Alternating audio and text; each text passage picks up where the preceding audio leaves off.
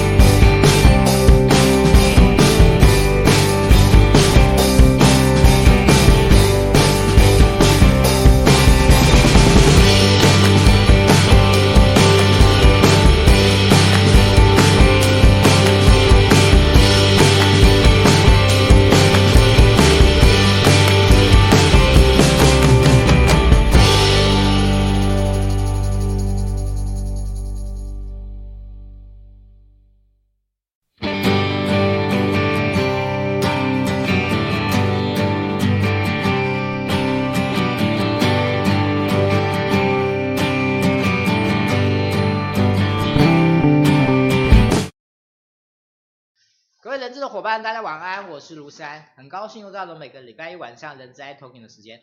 人资 i Talking 呢是由人资小周末所直播。那为什么我们想要直播这个节目呢？呃，是啊因为经营小周末关系呢，呃，我们有很多的机会跟很多的前辈、跟很多的达人、跟很多的高手，以及跟很多的 CEO 请益啊。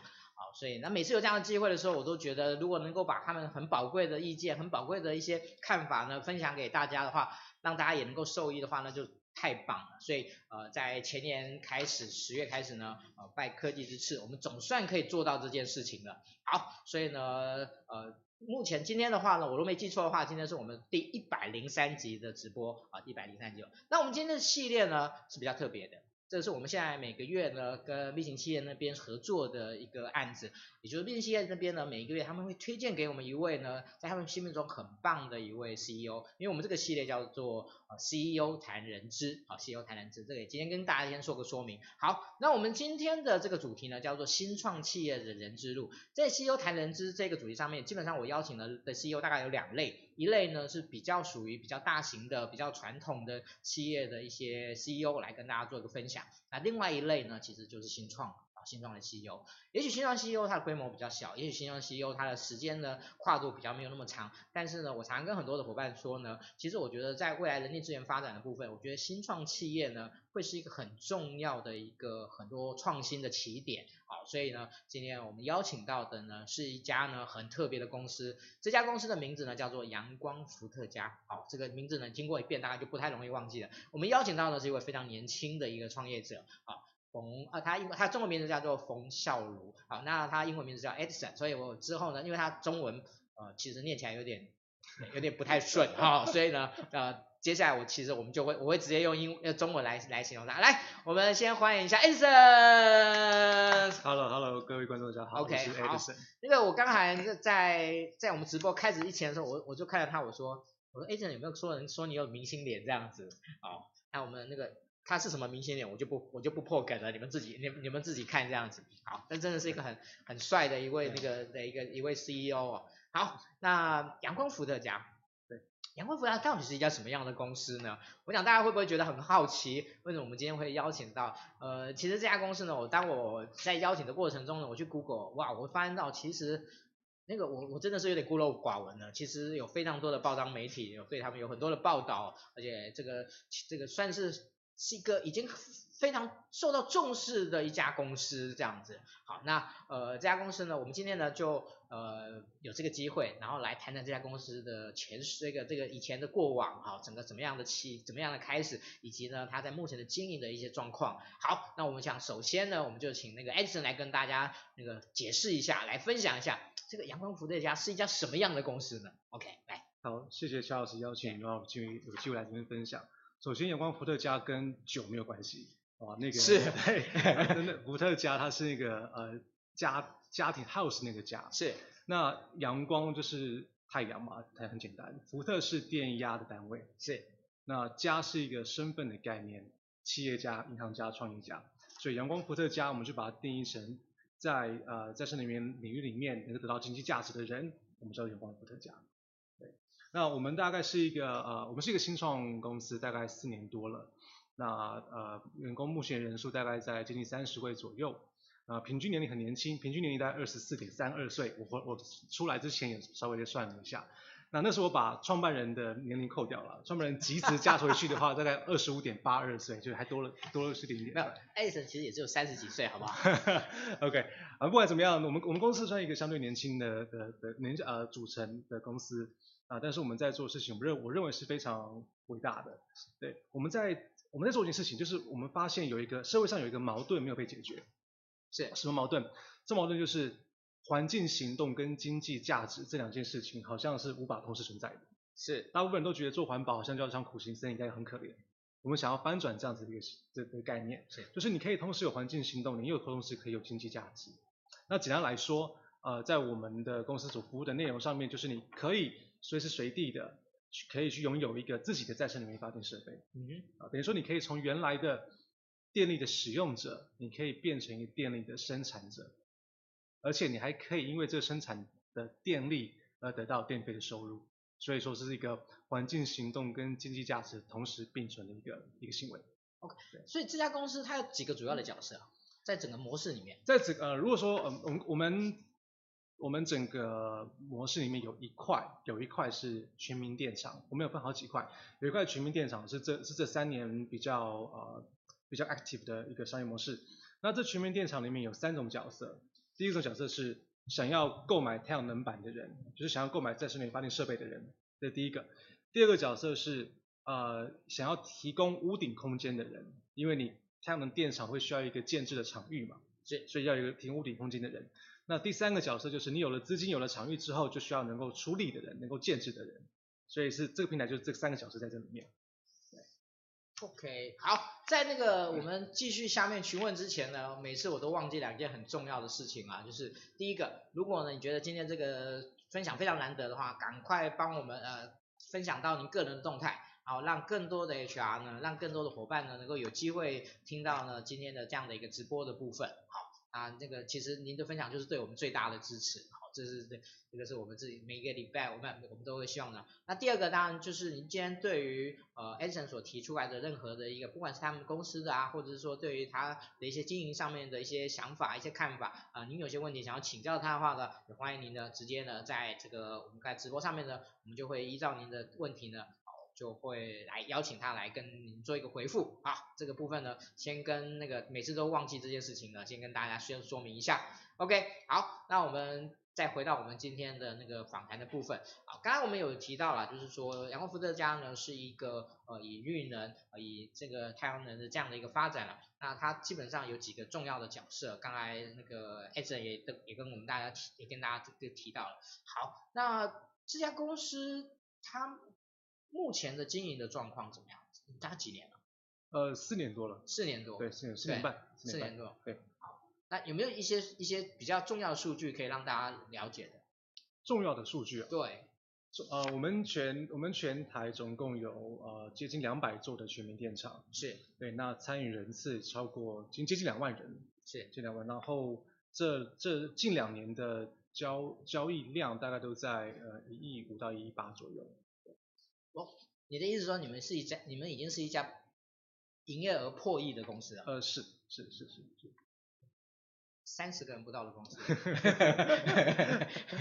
对，哦，这些年轻人非常厉害，是是是是，年轻同事都非常厉害。是是是，OK，好，呃，我讲的大概大家从这些数据上面，当然他很谦虚了哈，那个其实如果各位去网上 Google 一下的话。呃，其实上面有很多 Edison 他所对他的很多理念的一些阐发的那些部分，谢谢。哦，他不好意思在这边呢，好像好像好像在在讲的。但是我还是很想要多了解一下，就是，是呃，阳光伏特家未来的发展的方向比较是从哪一个部分？嗯，呃，我我觉得我们方向都是一一样，就是说，公司我们在做的所有事情都围绕在一句话。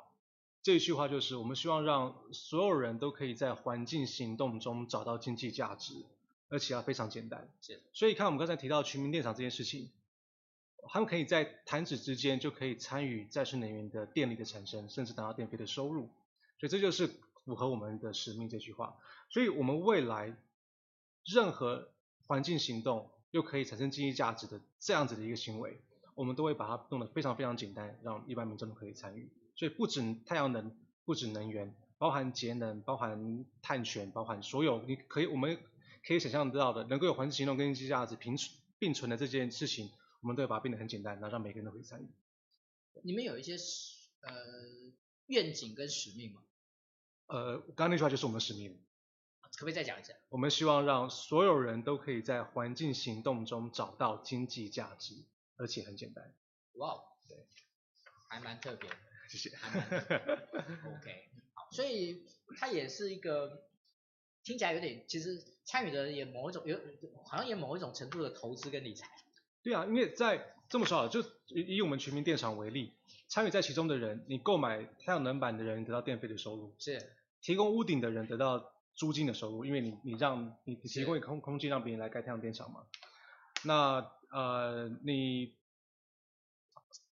今天，今天我们在做这样的事情，环境当然变得更好嘛。因为越多绿电比例提升，那代表说能够呃每度电伴随碳排量就会就会减少。那我们公司也可以因为这样加商业活动可以可以获利，所以这是一个大家都赢的一个商业模式。是这样，OK。好，呃，其实我今天是特别希望能够，就是让大家能够对于这是一个什么样的公司呢，能够有。其实从刚才那个 Edison 所做的这样的一种说明里面啊，其实我我我我跟大家说明，我其实发现到现在有一个有一类型的公司，我把它称作叫做商业模式型的公司。哦，其实像我们其实 maybe Uber 或者或者是是 Airbnb，其实这些都在我的认知里面，其实我都把它称作叫做商业模式型的公司。也就是说，你你很难去把一个很简单的商业模式来定位它，因为它本身就是以一个商业模式而架构出来的一家公司。那我觉得阳光伏特家基本上也可以从这个角度来看待来看待它这样。我讲这个是关于公这家公司的一个特质上面，我做一个简单的这一个小小的看法的分享。好，那接下来部分我们就会开始谈到这跟人资有关系的部分了哈。啊，嗯，其实我们在开始的时候我们就有提到说，呃，他们目前公司大概在三十个人左右。那四年多的时间，我就我就这个铁口直断，我就说这个 Edison，我相信你们公司大概应该有个呃四五次的这样的一个一个组织调整的过程吧。哎，他说，哎，差不多。好，那在这个过程中，呃，其实刚才 Edison 也提到说，他其实越来越感受到人资的重要性。为什么会感受到人资的重要性呢？我想要不要这个跟大家分享一下这件事情？OK，应该是在嗯我们公司开始 run 大概两年多的时候，然后我听到同事们同事有一个声音，就同事在同事在说，诶，这是他就跟同事在别的同事在聊天，这是我第一份工作，我不知道外面长怎样，就是我在这边学的东西到底外面用不用得到？他们有这样子一个担忧，是，那那时候就就让我想到说，哇。我忘了顾虑一件事情，就是我们不能只让同事们每天就是忙工作本身的事情，我必须要让他们知，我们要我必须要让他们可以学习到带得走的能力，可以累积带得走的能力，那就让我开始去研究要怎么做这件事情，所以才才踏入了怎么样把人资给做好这个领域，所以大概是在一年半前这个事件。是，对，呃，那一开始有没有有有你，当你觉得这个重要性开始浮现的时候？你你有做什么样的事情？我们最一开我最一开始的时候，呃，是先导入 OKR。OK。嗯、呃，也也有也有另外一个事件，另外一个事件是，呃，我们发现有一位同事他的工作效率真的一直都起不来。嗯、那以往的第一个想法就是说，哇，起不来，那这一定不适合团队，就要让他离开。那后来我们有有转念了一下，想说工同事们的工作效率起不来，很有可能是因为管理不够好。我们没有让他们很有很清楚的工作目标跟方向，所以那时候我们就我们就用呃呃就开就开始研究 OKR 一个管理方法，那就希望同事们能够有一个很清楚的工作目标，那那那效率才能够才能够出来。所以最一开始的时候，我们先从导从 OKR 开始开始导入，但是后来慢慢发现，除了 OKR 之外，后面还有好长的一一段一段路要走。包含职业发展规划，包含职等制度，包含续薪，包含巴拉巴拉，一堆东西都要走。我我印象中，我我刚才有问过您，您公司目前是还没有人资吗？我们公司就就只有就是就是。所以这些东西是你一样一样去学的，一就是一样要去爬。呃，我觉得也没有到，我对啊，就学啦，去学没错，真的学，就看书啊，或者是看其他的团队怎么做啊，然后去综合我们自自己的做法。您大概是我碰过的人，那个 CEO 里面那个那个。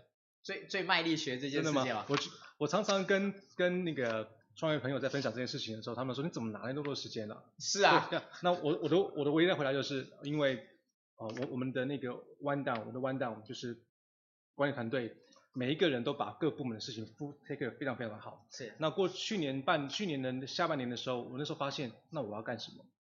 同事们都表示都那个我的主管们都可以把事情做得非常非常的好，我觉得好像有点。使不上力的感觉，那我还觉得，哎，我可以把团队变得更好，就开始就往往往往往人资、往人力发展这边开始去努力。哇哦，对，OK，对，就希望能够让团队变得更厉害了，更强。对，好。所以，你你是你如果您会跟你的新创的朋友讲说，哎，你要人资这件事情，呃，要多琢磨，你你会跟他们分享这件事情？会，我会，我会。那你会从什么样的角度跟他们分享这件事？我通常都会，应该说，我一定会跟他们分享说，我觉得在，呃，我就像我刚刚提到的，比如说，同事们在担心，在阳光伏特家所做的事情，是不是在其他的公司也能够有帮助？那当同事们一直有在工作的时候，一直有这样子的的的的的心情的时候，其实他很难在效率上面得到很很显著的成成果。是，所以我觉得能够尽量的能够让同事们在工作上面学的东西，能够对他以后有帮助，对同对同对对团队同事也有帮助。我觉得这是一个最好的两全其美的做法。那所以我就会常常就跟跟跟学长的朋友讲说，我们一定要帮同事们做职业发展规划。我们我们针对每一个同事都有针对说。三年后你想要想象你会成为什么样的一个角色？我就简单请他们举个例，我就举个例子，你可以很直接的说，三年后你要离开永旺伏特加，你要面试下一个公司，你要投下一个履历，嗯，你会想要投到哪一个 level，哪一个 position？针对那个 level 跟针对那个 position，如果我们看到这个方向也是对公司的成长是有帮助的话，我们帮助你达到那个 position。定出每半年一个 milestone，六个半年做完之后可以达到那个 position，啊，可以让你能够投到下一家公司的这这个这个这个资格，对，那那朋朋友们就会说，那你这样子不是就鼓励他们离开吗？可是我觉得反走过必留下痕迹嘛，它是一个积分的概念，随着时间呢跟能力的成长，它那个那个底下那个面积是越来越大的，对公司也有帮助啊。而且如果说公司持续表现的好，那他又觉得这是一个可以成长、可以发展的环境，他不见得会离开吗？是这样，就是很正面看待这件事情。OK，好，嗯，目前一个人嘛哈，就是有觉得在阳光伏特加在人资上面有面临一些什么样的挑战，或者什么样的一些议题是你必须要呃很迫切要去解决？我觉得就是学的还不够多，不够多？对，学的不够多，不够精，应该这么讲。我觉得呃需要有一个真的要有一个专人的的 HR。来来来来做这件事情，是，就比如我刚刚说的，我们开始在导入职业发展规划。那职业发展规划，我可能可以帮帮上一些忙啊，因为 我们可能可以比他们看得更远一些些，所以可以帮上一些忙。可是有些像职等制度的的的的定义，还有一些像呃，我最近很很努力在做一个叫 P PIP，嗯，对，就是 Performance Improvement Program。我发现我们无从做起，我都知道这些东西该做，可是怎么做，流程到底怎么走，怎么样做才有效？这.这这这都是都都都是学问。是。那没错，我我的我可能可以花很多时间在在这边上面，可是还是不够，还会需要一个 team，然后会是一个专门对这个是有了解的人来来来组织这件事情。所以我觉得最.目前为止，我觉得面临人资最大挑战就是我需要有一个。专业的人来做 HR，因为你知道吗？你是我我你是我第一个听到那个 C 那个新创 CEO 里面从口中里面吐出 PIP 这个这个这个名词的，你真的有这这真的有有有有很有有有有有下苦功，有下苦功这样子。对 OK，好，呃，这个议题比较有趣了哈，因为其实我说，其实一个人对于要用什么样的人，其实这件事情呢。呃，有一有一个专有名词叫用人哲学，嗯，就是其实有一要用什么样的人这件事情是要有是有一些有一些类型的，对，所以呃我在给您的这个提纲里面呢，我当时有提到一个问题，就是哎，阳光直播家其实应该算是你个人啊，或者说因为你有有有两个创办人，maybe 他也有一些参与的，就是你们会喜欢什么样的人的人才？是什么样的人才？例如说，嗯、呃，一定要那种。环保狂热分子吗？呃，有有这样子的 passion，当然是当然是当然是最好啊。是，但是我们比较呃，接于呃比较纵观来看的话，我们找的同事们比较希望他是通才。是，对，因为我们是一个商业模式创新的呃为主的一家公司。那所需要的技术含量其实不是不是不是那么的深，至少到目前为止，当然最后可以发展很多技术含金量很高的一些服务，但至少到从一开刚开始的时候是技术含量没有那么高的，因此能够从一个零的从从一个新的领域从零开始，像个棉像一个海绵或者棉花一样，很快的把水全部都吸收起来，那这是我们觉得非常呃。是我们在找找同事的时候的第一个考量，通就通通才。我记得那时候有一有位同事让我让我非常的惊艳，他后来表现得也很好。他那时候呃来面试的时候，很多的面试的那前面的上面那个都是说啊，他对对我们的商业模式非常有兴趣，对我们在做环保绿呢对非常有非常有非常棒非常有理想啊，都讲这些。可是这个人呢，他没有说什么，他就说我想跟你赌一把。然后跟跟他聊的时候发现说，他想跟我赌一把的意思是说，他觉得这是一个可以发展的产业，而且他觉得我虽然我我的学科可虽然可能跟这边没有相关，但是我可以学，那我可以跟跟着你带着我一起冲，那我觉得这是非常有呃有有 passion 的一个一个一一一个人。那时候我就就他这句话，我就把他给给给给用下来，现在真的发展非常非常好。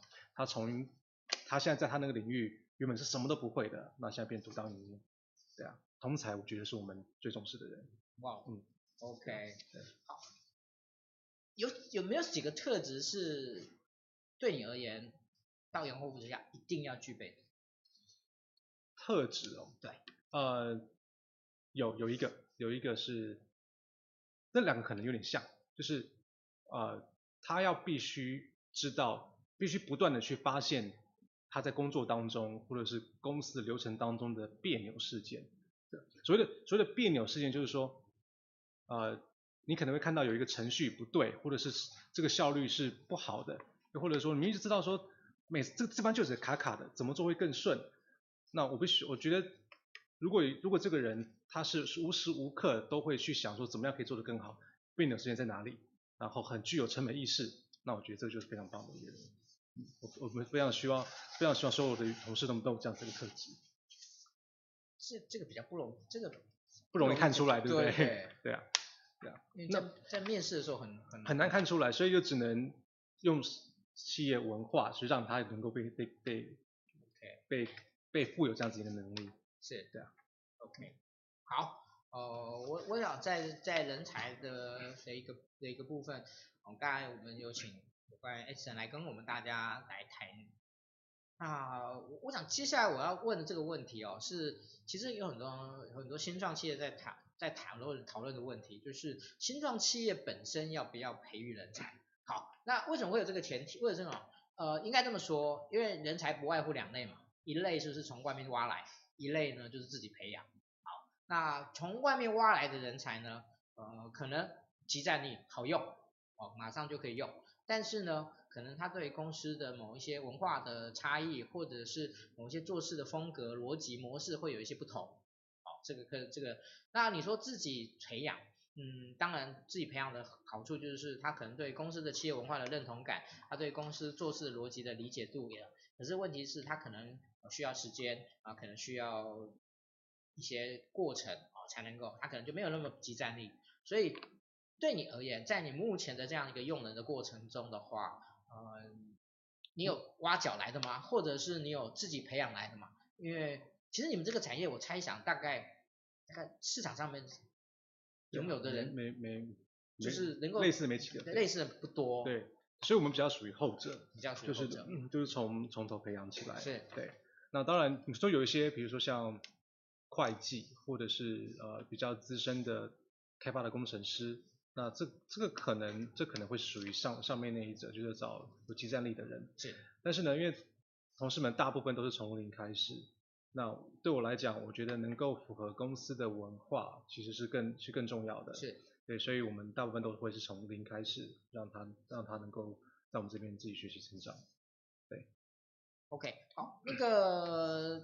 Edison 这边刚好有一位柳小姐呢，她提出了一个问题哈，那我你我念给您听。她说有很多的新创会觉得职涯发展跟训练应该是员工自己的事，好，那如果工作能力差呢，是他自己的问题，应该给差的考绩啊。但 CEO 为什么会愿意啊？就是他应该是问您，然后就是问您为什么会愿意投入时间精力去协助员工订定职涯规划？嗯，就是我刚才有提到的，应该就讲我自己也当过员工。就是在创业之前自己当过员工，那那时候当员工的时候，呃，我会有一个感觉，就是不管薪资好还是不好，我更重视的是我之后可以有什么样的发展。所以我更重视的是我在这家公司我在工作的时候，我能不能得到一些是我带得走的能力。啊当然这个带得走的能力也是要能够帮助这个企业成长，是帮助正在服务那家公司的企业成长。所以我就回头想说，我之前会有那样的想法，现在同事一定会有一样的想法。那呃，也就是秉持这样子一个一个一个初衷，所以我就尽可能的呃帮助同事们变得变得变得更强。那当然当然说没错，他表现不好，考绩就是要就是要变差。但是我我们比较属于是呃用温暖的方式来跟同事们相处，就是考绩会不好，但是我们可能可能是因为我们的管理不当，又或者说可能是因为呃我们没有让你找到真正可以发挥的地方，所以通常通常我们都会管理阶层管管理团队都会试几次，就是尽量先试说是不是我们这边管理没有好，我们哪里没有调整好，没有帮你清清除这些障碍。那如果这些我们都做了，那你还是没有改善，那当然就是没办法了，就还还是得离开。但前面的事情我们还是会先先做，就尽量就是先先以同事们能够很好的发展为为为优先考量。是对，呃，这个说法我想大概了解，应该可以理解啊，就是说，呃，其实。应该说，Edison 是等于是推己及人吧，推己及人，就是你自己有这样的，曾经有这样，曾经有这样的想法，所以能够用这样的这样的态度呢去思考，然后希望能够给予他们。那我其实我自己也也也必须要说，其实当你，我觉得人跟人是是互相的，当你有对他有这样的思考的时候，我觉得一他一个员工对于公司的回馈，其实应该也会是蛮直接。也能够蛮切身的，没错，对，好，嗯，接下来我们要请问那个 Edison 老师，呃，在你实际的这样的一个经营企业的过程中，在用人上面呢，有没有一些成功啊，或者是失败的？如果你愿意讲失败的话，嗯、好的，成功的部分，嗯，就是有关于成功失败这个部分，可以用比较，可以用，请您比较用具体的一些东西来跟大家做一些分享。可以，我们在。嗯，好，比如说我们我们我们有有网在做是全民电厂嘛，是。那一直到今年九月之后呢，我们多了另外一个商业模式，就是我们可以将电力卖给一般的企业，听说一般的企业都可以跟我们采购电力，除了台电台电公司之外，也可以跟阳光伏特家采购电力，一般的民众也可以跟我们采购电力，特别再生能源。等等，你的意思是说，你们以前是做 B to B？对 B to B。现在你们可以做 B to C 了。对，就是以前就是呃。用户可以在我们这边去去去拥有太阳能发电设备，然后产生电力，那等于是产电。是。那九月九九月之后呢，我们拿到第一张 license，等于是说一般的用除了台湾电力公司之外，我们是第一家可以将再生能源电力卖给终端用户的公司了。等一般用户可以跟我跟我们采购电力。好，那当初我们要发展这个商业模式的时候，那其实我认为这我我做了一个决定，那这个决定是有对也有错。就是我们我们是组一个新的团队来做，就是我们并不是在公司本身的人抓出去做，而是我们在去年年呃年年下半年的时候，我们在各个部门都找一个实习生，然后这个实习生拉出来当做一个创办团队。实习生当创办团队。对，那当然当然就是还会，但是每个每个 head 还是会稍微带他们啦。是。那我们把这个叫做商业模式实验室。等于说我们有一个商业模式实验室的部门来 run 这些新的商业模式。那因为我知道有一些，我知道有一件事，有这我知道有个观念，就是说当一个公司的本业正在做的时候，那如果说这个本业要同时要做这新的一个商业模式，它又不是那么急迫的时候，通常都会被忽略掉。那这部忽略掉，有可能你两年三年都不会出来。所以我那想说，那我就成立一个新的商业模式实验室来做这件事情。这是我觉得我做对的事。可是我做错的事是什么？是这些的 head。还是从原来的人拉出来去带，也就是说，执行的人没错，他都往前走，可是做决策的人，他可能没在老路，对，是在老路，他可能没有办法花很更多的时间在新的商业模式的决策，所以这边是说，好，没错，让我们商业模式出来了，可是比我们预期晚了一倍的时间，等于说我们我们去年七八月的时候开始做这件事情，我们觉得大概花半年时间，这个东东西就可以 run 好，东西可以都都申请好，但是我们一直到今年的九月份才真正的。才真正的有这个新的商业模式，所以我整整理一下这些事情，我做对了一做对了一半，做错了一半。做对一半就是我组织另外一个团队，那这个团队呢不会因为原来资源正在走原来的商业模式，然后所以被被瓜分掉，他可能可以可能专心做他的事情。可是我把上面的 leader 又是从主要主线拉过来，对，变成他们今天十件事情，然后这可能是一件，但是他九九成心都会在现在那个那个获利来源最多的地方。啊，就是拖慢了整个速度。对。后来这个案子，呃，您是怎么样去检讨这件事情？我就边边做就边检讨啊，就是边做就发现说为什么这么慢？哦，都是因为嗯那个实习生们或者是先进同事们就说啊，因为那个主管，呃，不是主管，我们不会叫主管，就是他就是为谁谁谁，呃，没有没有没有还没有决定，就是啊还没有时间开会，还没有时间讨论，就发现啊。没错，他他也不是不做，呃，这位主管也不是不做事，就是因为主线的业务太繁忙了，所以他排优先顺序排下来，永远这个都会排到最后面去，所以永远那个事情都拖得很慢。但是当初我如果呃没有组一个那个商业模式实验室来做的话，可能现在都还出不来。所以我说就做对一半，做错一半。对所以如果重如果重来一次，您您会怎么做？我就是重重全部新的，全部就是真的就是一一群新的人，然后呃甚至就是连连呃好，如果当然这可能会需要相对有经验的人去带这个团队，所以我可能就要取舍。这一边就可能主线可能要让他放放慢一点点，然后这个人是专心的，或者九成以上的心力要在新的商业模式的发展。是，嗯，这样。如果我从头来做的话，可能会这样。我有点好奇啊，这个新的商业模式目前的发展的状况怎么样？我们九月我们九月五号才刚拿到 license，所以还才才刚才走。OK。因为你要拿拿到 license 之后才能继续后面的工作嘛。这样。我我的意思是说，今天一般的的的家庭来跟你们买。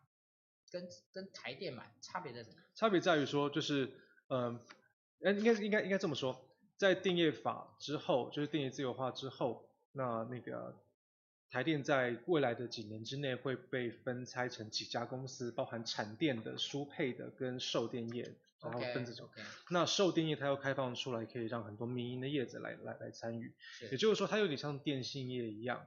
OK，就是你可能买中华电信跟买台湾大好像没有差，但是就是看。它的它所包的一些 package 包的一些服务你喜不喜欢？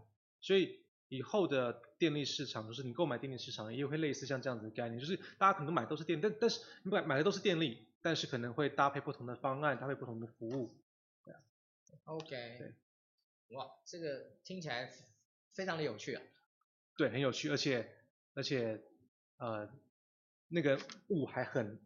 很厚，我们还在播那个雾，要怎么走？OK，对，好，OK，呃，我们刚才谈的大部分都是比较是人才的人才的部分了哈，能用人的部分。那接下来呢，我们比较是来谈有关于文化跟组织的议题。好，那这个我们可以来谈细，我们可以来谈细一点。嗯嗯，但是你觉得什么叫企业文化？就你个人的认知里面，企业文化，我觉得就是，嗯，直白来说就是。主管们都不在的时候，公司会用一种呃潜移默化的方式去做事情。因为说，因为这么这个这么讲，今天主管没老呃老大或者都是老板没有任何的指示，可是同事们可以很清楚知道说，哦、这个价值观要怎么判断，这件事情该怎么做，什么事情能做，什么事情不能做。那我就我觉得我觉得简单来讲应该这么说。那所以很更如果再往下一步讲的话，我觉得企业企业文化就是。老板们本身，你做事情的态度是怎么样？对，你做事情的态度其实就会就会塑造一个企业文化，嗯，这样，所以我觉得老板本身很重要。那你你会跟别人怎么样去描述阳光伏特加的企业文化？我觉得我们的企业文化还在形成当中，就是我们还在厘清，应该说呃，公司慢慢这样发展起来，一定都会有一些大家都知道一些做事的方式。那我们慢慢的就在去理清，说什么样是事情是我们觉得是好的企业文化，那应该一直往下走的。我们现在大概归纳出来两种企业文化，刚才有稍微提到的。那第一个期望那个企业文化就是要不断的去找出别扭事件，并且解并且解决它。嗯，例如说你今天在在出就就算是一般的行政人员，你在做行政过程当中，一定有一些不顺的做法，比如说你要寄好多好多的信。每天都这样做，那你是不是可以用更有综效的方式去寄这个信？那让整个效率变变能够得到提升？我觉得这个应该是让每个人 DNA 里面都能够做的事情。那第二个呃，我们正在形成当中的企业文化就是每一个人都要有成本意识。我讲成本意识并不是说这东西要买便宜一点或者是怎么样，而是你今天做的任何一个决策都必须要有成本的概念。你今天开这个会，开完会之后都要去。开每开一个会都要去理清，说我们到底花了多少成本，包含时间、包含人力、包含包含任何的资源花下去，它会产生多少的效益，都希望能够深入在同事们的的的的的的的整个日常生活当中。那我那我觉得这两个体现出来就是工作的效率，对，包括别扭事件还是是成本意识，都是在效率的体现。我觉得这个这两个文化是我们正在形成当中，也是我们觉得这是很棒的企业文化，应该让它很明显被 stand out 出来的。是，对。好，这边呢有一位伙伴呢先问到，其实那个文化部分我还没结束哈，文化部分那个啊，我待会还会有一些想要请教那个 Edison 的部分。那这边有一位伙伴他问到说，在新创公司里呢，很多的制度跟规范呢是持续在增加或修正的。嗯，想要问问呢，帅帅的 CEO Edison 哦，如何让大家都愿意去做、去执行这个新的制度？很想他应该是认识你吧？我猜想。哎，我不知道哎，我不晓得。呃，我们每次在换新的制度的时候，我们都会跟同事们这样说，呃，啊，这也是一个企业文化，这个企业文化就是我们不要想太多。做做了知道做了错了就知道哪里该改，所以错了赶快再改变就好了。那所以每一次我们在换新的一个开会方式、新的制度、新的一些政策的时候，都会跟同事们说，我也不知道它好不好。那至少我们知道前面有些做法它是该被更改，我们想了一个新的解决方法，它可能可以变得更好，也可能不好，我们试试看。那它如果变得更好，我们就持续下去；如果不行，我们再改。这样，所以我们都会给同事们一个。一个先消毒，他说我也不知道好不好，但是我们就做做看。但是当然，你这这这事情，如果说这个事情如果如如果不去让同事们知道的话，就说如果我们没有去强调这件事情，同事们可能会觉得说你怎么朝令夕改一下改来改去。但是我们反而是让同事们知道说改来改去是我们每天都在做的事情，接受它，因为改来改去才会变得更好嘛。OK，我不知道那个这位。那个 Dixon 先生啊，叶应该他是 Y E M，应该是叶哈，那这边他的就是我们 S 人给你的回复呢，不知道你们，如果不满意可以再提出来，没问题，啊，不满意可以再提出来。好，呃，但是我我我刚才一直有想到一个问题哦，其实您在从一开始到一直到刚才在谈有关于文化的部分的时候，您一直提到一个成本的概念。对，因为我知道您不是学会计的，也不是商科背景的，哦，您您是属于理工背景的。对。那是什么原因让你对于成本这件事情有这么深刻的感感受？我我有点好奇。我我觉得应该说，对于一个不止新创企业，就任任何一个呃营运公司的的的人都会很 care 成本这件事情。但是我讲这就是我刚刚讲成本。但是但是我我我我认识的一些新创企业家讲句实话，我觉得我很少听到他们谈成本这件事情。因为那个对他而言就是怎么样研发出好的东西嘛，啊、oh, 怎么样提高？我，我觉得应该就是说，就是每个人的每一个新创机新创公司都在不同的阶段。是。那可能在比较在产品开发或者服务开发的时候，那时候可能不见得会会会有这样的议题产生。可是我们已经产品开发完，然后也都销售的呃算是很算是不错的时候，这时候你就觉得说哪里可以再优化？那哪里可以优化？就是就是。能够优化的地方都是具有成本意识所抓到的问题点，然后所改变出来的一个一个一个一个结果。是啊，对啊，所以我觉得应该是不同阶段的问题。还是因为你们的商业模式的一种形态啊，对于成本这件事情的一个掌握度相对是需要比较高的。我觉得这个是还好，我们我我这样统整出来，差不多都是在呃，比如说我们很多创业的朋友，在跟我们相同阶段的都会有类似的这样子的想法。那真的是刚开始的时候，比较初期的时候，那时候就是赶快把产品给做出来最重要。那时候可能就不会想到，也不会想到人资这一块。是，对啊，对啊，对啊。OK，好，呃，我们企业文化的部分，我们先到这边告一个段落哈。如果有什么问题，你再提。哎哎，马上呃，OK，OK，好，没有，就是刚刚原来的。好，接下来呢，我们来谈组织发展这件事情，组织设计、组织发展这件事情。好，那呃，刚才。Edison 提到说，他们公司目前大概三十了。那在组织发展上的过程中呢，也一定经过了几个轮回。那这个议题呢，我觉得在新创企业里面呢很重要，但是其实谈的很少。所以我想说，今天这个有这个机会呢，也想要请那个 Edison 来跟大家谈一下，你之前有没有思考过有关组织发展跟组织设计的这一个主题？那你你是怎么去思考？你你现在的组织一定有一个逻辑在。对。那这件事情你当时是怎么样去去？它也不是现在就马上变成这样，它也是一个过程。嗯、对，我就是从最一开始的时候，呃，就是几个刚共同创办人开始开始开始工作了。那那时候我觉得那时候很幸运，就是我们找的共同创办人都是异质性非常高的共同创办人，就是每一个人负责他自己的工作。嗯，对，那有做平台开发的，有做政策分析的，那有做商业开发的，那还也有也有甚至还有电厂管理的，所以每个都有不同，都有都都有都有各自的领域。这些人当时你怎么凑起来的？当啊，呃、当时这这是个好问题，对不对？啊，是个好问题。当初那时候要凑齐这些人的时候呢，呃，那应该说这个这个这个商业模式大概模雏雏形大概出来的时候，那时候我就觉得说我一个人做不可能做得来，一定得找人来做。所以那时候我就开始人在哪里怎么找，然后我就就就给自己一个目标，好，从那天开始之后，我遇到的一百个人之内，我都要跟他讲我的商业模式。我觉得在这一百人之内，我一定可以找得到志同道道合的人。那就算没有这一百人给我的 feedback，也可以让这商业模式变得更更扎实嘛。就当初是这样的想法，所以就开始了。从第一开始，当然从我爸妈开始嘛，每个这样问。那慢慢开始到了，比如说朋友结婚的时候，那可能因为那个共同朋友少了，所以我做的是跟他们国中、高中朋友同一组。那隔壁不认识的，我就开始跟他讲说，哎，我是谁谁谁。那开始跟他讲我要做的事情了。那最夸张的是，男生当完兵之后都会去做那个嘛，那个教招嘛，教育召集，是是就三不五时帮你叫回部队里面去教，去复习怎么去去铲去铲土嘛，对，去去去挖土。然后那时候就是十八个人一个班，然后大家铲完土之后呢，教教官说好，现在休息，有没有人想要自我介绍？我就上去自我介绍，然后就说，哎，我是谁谁，我要做全民电商。然后那个底下就是一片静默，没有人理我，那他就是一个。训练胆量的一个一个机会。总之，我就这样做做到，一直到第五十八位的时候，就遇到了我们第二个共同创办人，就是陈慧萍。嗯，好，那他是在从学术的领域去去出发的。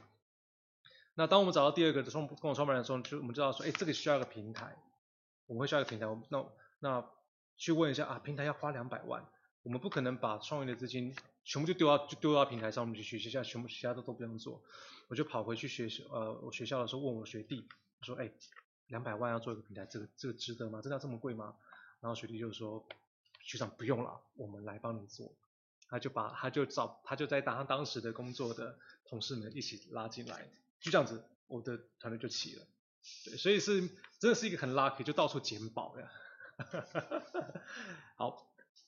扯回来，所以所以刚开始我们很幸运的就是有各个的呃领域的的的的共同创办人，在一开始我们就把这事情慢慢的发展，那慢慢的事事业开始在走，然后模商业模式也稍微稳定了，所以我们就开始涨涨同事，就开始有有有呃工号零一的员工，那一直到去年年中的时候，我们有一个大改变。那这个大改变就是我们开始有，因为人越来越多了，我们开始有 one down，有那个呃中阶的管理团队。那中间管理团队出来，那我们就发现沟通已经变得不一样了。以前是我们可以直接跟同事们大家一个一个一个，甚至吃个饭就知道下一步该怎么走了。可现在是要讲完之后再往下讲，啊，就就开始觉得不太对了。啊，那那这这这这某这某部分也是一个原因，让我觉得说人资这件事情。需要很好的、很快的去重重视它，不然那个那那情感传不下去啊，都只能传到 one down，没有办法传到呃就 entry level 的同事们，那也蛮蛮可惜的。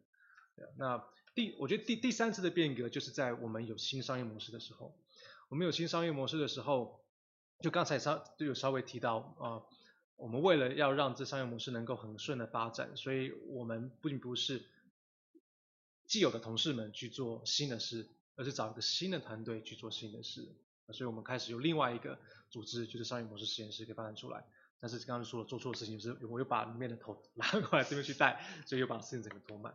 所以我们大概有这样三次的变革，就是一开始我们呃共同创办人是一个组织，然后后来开始有 one down，然后后来新的商业模式弄另外一个团队。对，OK，好，那对于这个组织设计的部分，你有没有一个小小的心得？我觉得最大的心得就是在。我那个呃新事业开发的时候，我我觉得那是我目前最痛的地方嘛，因为本来比我我们你说我们很重视成本意识，我们很重视变有事件，可是呢一个错误的决定，让我本来的开发时程从半个月变成一年还要多啊，就是就是就是人资没有做好。好，OK 啊，那个。人资没有做好，这个这句话听起来感受感触还蛮深的，这样。是啊，就是真真的痛过才讲得出来。好，那个其实这时间做的也过得也还蛮快的，这样子。好，其实已经到了我们最后的一个题目。那这个题目呢，事实上也不是讲题目，这个题目应该说是呃，我们今天的主题叫做新创企业人之路。呃，也就是说，我们希望能够在最后的时候呢，请那个 Edison 来帮我们说小小的一个心得的分享，然后做一个小小的建议，就是今天如果对于一个新创企业而言，在呃您的人资人资人力资源管理这件事情上面呢，怎么样能够有一些什么样的思考，有什么样的心得是可以回馈给大家的？好、嗯，我想那个最后请那个 Edison 来跟大家那个回馈一下。好。呃，绝对不敢建议，因为因为就就是不会人不会做人资才要才要很很努力去去去看。那呃，我有我有这这这一这一两特特别是在这一两年，我们比较团队比较在于啊、呃、组织的培养。那我们体悟到一件事情，那刚好刚好有一本书也大概有提到。那他提到就是说，呃，我们都会去每个公司都有组织图，对不对？都有从执行长到 one down 到各部门到我底下，主要是由上而下的嘛，对不对？好，我觉得有一个概念非常好，那这也是让我这一年来有很深的体会，就是我们不应该是从上往下去看这组织图，我们应该从由下往上面看这组织图。它是一个什么画面？就有点像是马戏团，马戏团你这个人要底下要踩一个那个独那个那个独轮车嘛，嗯，然后要要扶着很多。杆子，上面有盘子的盘子在那边转。我觉得管理者，呃，就是应该要在这个地下面去撑住这个团队，让他不要掉下来。那刚刚在那个转就是一个舞台嘛，那要让同事们能够在这舞台上面很好的发挥。所以我们是要有一种服务的心态，而不是说今天主视图这样下往下涨，所以我的任务是这样子往下分配。我觉得如果说我们是反过来是这样子做，那同事们能够感受到我们是很用心在。在在同事们的在组织的培养，在同事们的能力的培养，那我觉得这个回馈就像刚才提到的，我觉得这个回馈是是是很大的。是，对。OK，好，呃，今天真的很谢谢 Edison 来跟大家做的这样的一个分享啊，我想大概对于很多呃，如果你今天看的是你是一个新创的人来讲，我想听 Edison 的这个分享里面应该感同身受，应该有很多的这一种就是。我我对我自己也曾经这样子，然后大概应该都有一些很很能够感受到的一些东西。那如果你是 HR，如果你去 HR，今天你怎么去看待今天我们所收听到的这些东西？嗯，我觉得第一个，如果你今天是 HR，我觉得今天也许你可以从 Edison 去了解、去期待、去思考，一个 CEO 他可能会期待一个 HR 做什么？我觉得这个是可以思考的一个角度。那第二个呢是，如果你是一个 HR，那我觉得您可以给他看看，一个 CEO 他自己很努力的在学习，很努力在执行有关人力资源相关的一些议题的时候，那他的切入点是什么？他所想要做的事情是什么？那我觉得对于呃很多的 HR 而言，我都觉得是一个很值得大家呃来借鉴跟思考的部分。那当我在一开始有跟各位提到，就是说。呃，我觉得很多的新创企业，因为他们没有包袱，因为他们是一个很新的这样的一种发展的路径跟模式，所以他们在对于人这件事情上面，他们有很多的尝试性，他们有很多的一种可能一些很创新的东西是可以来做的。那我觉得这个其实对未来的人力资源发展的整个呃的一个更更强大的这件事情上面，我觉得是可以值得大家来很好的思考跟借鉴的。今天真的很谢谢那个 Edison 呢，来跟大家接受我们今天的访问哦。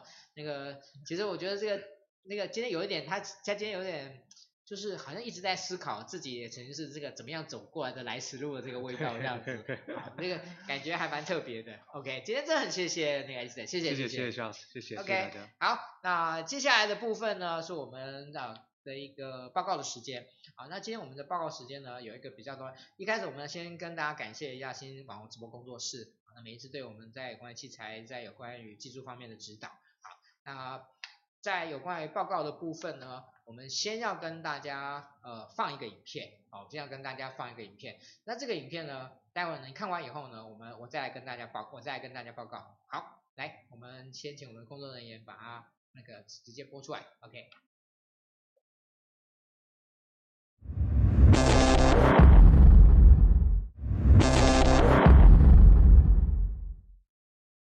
真的很高兴哈佛商业评论啊愿意跟我们。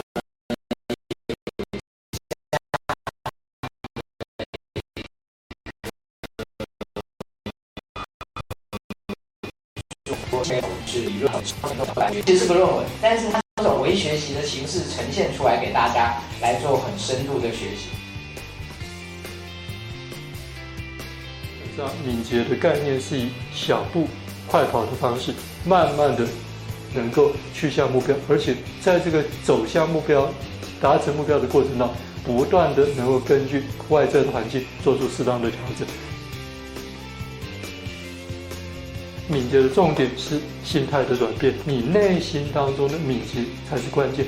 你内心不敏捷，其他的都是没有太大意义跟价值。